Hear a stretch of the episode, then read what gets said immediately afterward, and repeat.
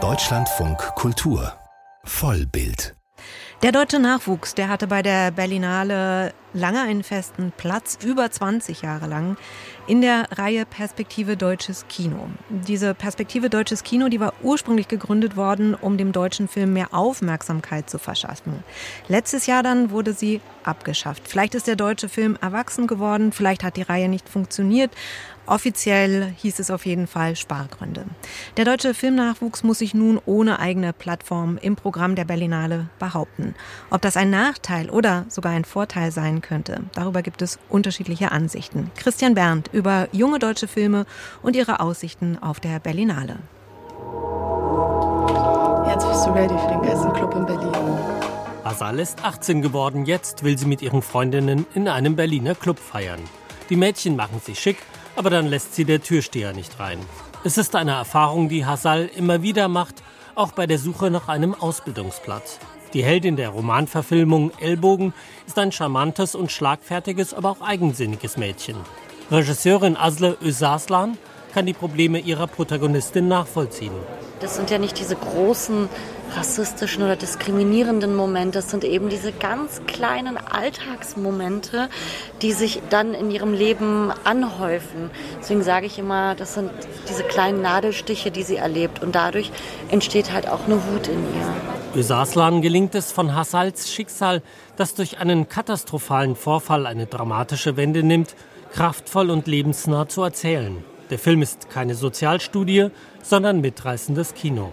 Ich komme ja aus dem Dokumentarfilm und ich habe gelernt, sehr stark den Charakteren und den Figuren zu vertrauen. Und es war mir sehr, sehr wichtig, nicht so viel Berlin und Wedding an sich erzählt und auch jetzt nicht so nie das Milieu richtig gezeigt. Wir bleiben ja immer an der Figur dran, sehen nur das, was sie sieht. Ellbogen ist einer der Höhepunkte des deutschen Debütfilms auf der diesjährigen Berlinale. Er läuft in der Sektion Generation. Letztes Jahr wäre er vielleicht noch in der Perspektive deutsches Kino gelaufen. Bekommen Filme wie Ellbogen jetzt noch die gleiche Sichtbarkeit, da sie sich nun in anderen Sektionen unter Hunderten von Filmen behaupten müssen?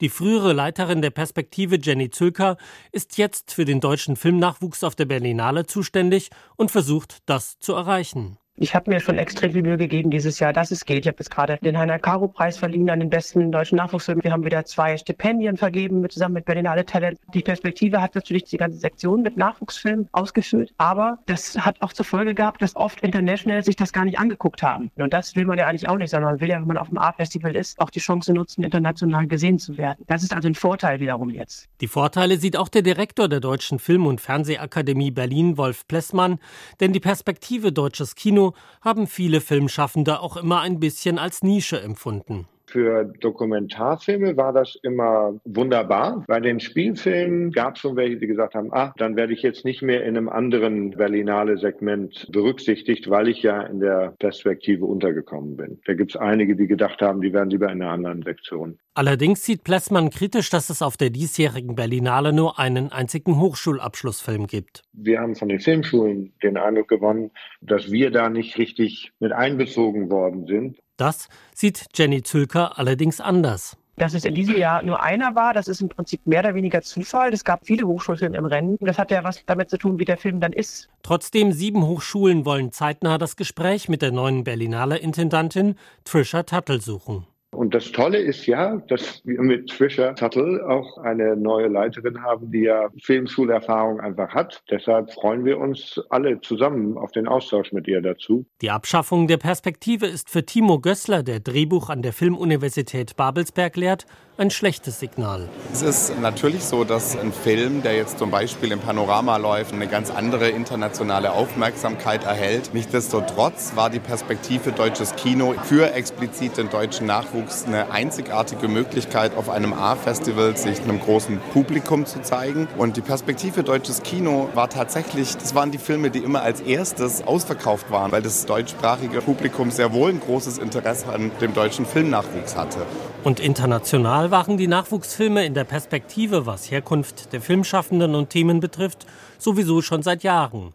Das gilt auch für einen Dokumentarfilm, der jetzt im Berlinale Special läuft und eine Koproduktion aus Deutschland und Tansania ist. Das leere Grab handelt von Forderungen aus Tansania, die Gebeine von Tansaniern aus deutschen Depots zurückzuholen.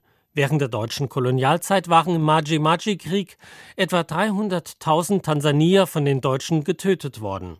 Aus rassistischen Forschungszwecken hatte man Tausende ihrer Gebeine nach Deutschland gebracht. Co-Regisseurin Agnes Lisa Wegner hat vor acht Jahren begonnen, sich mit dem Thema zu befassen.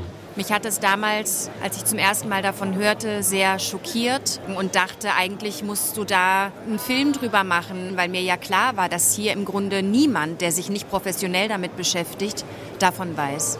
Wegner war von Anfang an klar, dass sie den Film zusammen mit Filmschaffenden aus Tansania machen will. Sie recherchierte und stieß auf Regieassistentin Sissi Mlai.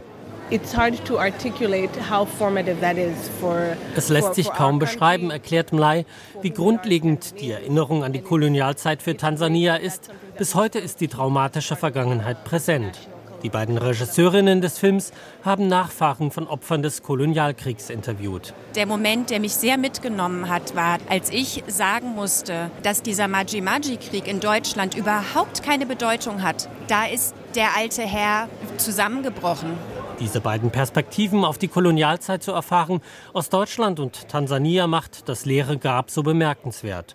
Und wie man es oft auch in der Perspektive deutsches Kino erleben konnte, ist auch hier eine der Regisseurinnen keine deutsche Filmdebütantin. Insofern könnte man auch fragen, welche Rolle Kategorien wie deutscher Filmnachwuchs noch spielen sollten in einer mittlerweile so internationalisierten Filmbranche. Christian Berndt über ja, deutsche Filme bei der Berlinale ohne die Sektion Perspektive Deutsches Kino.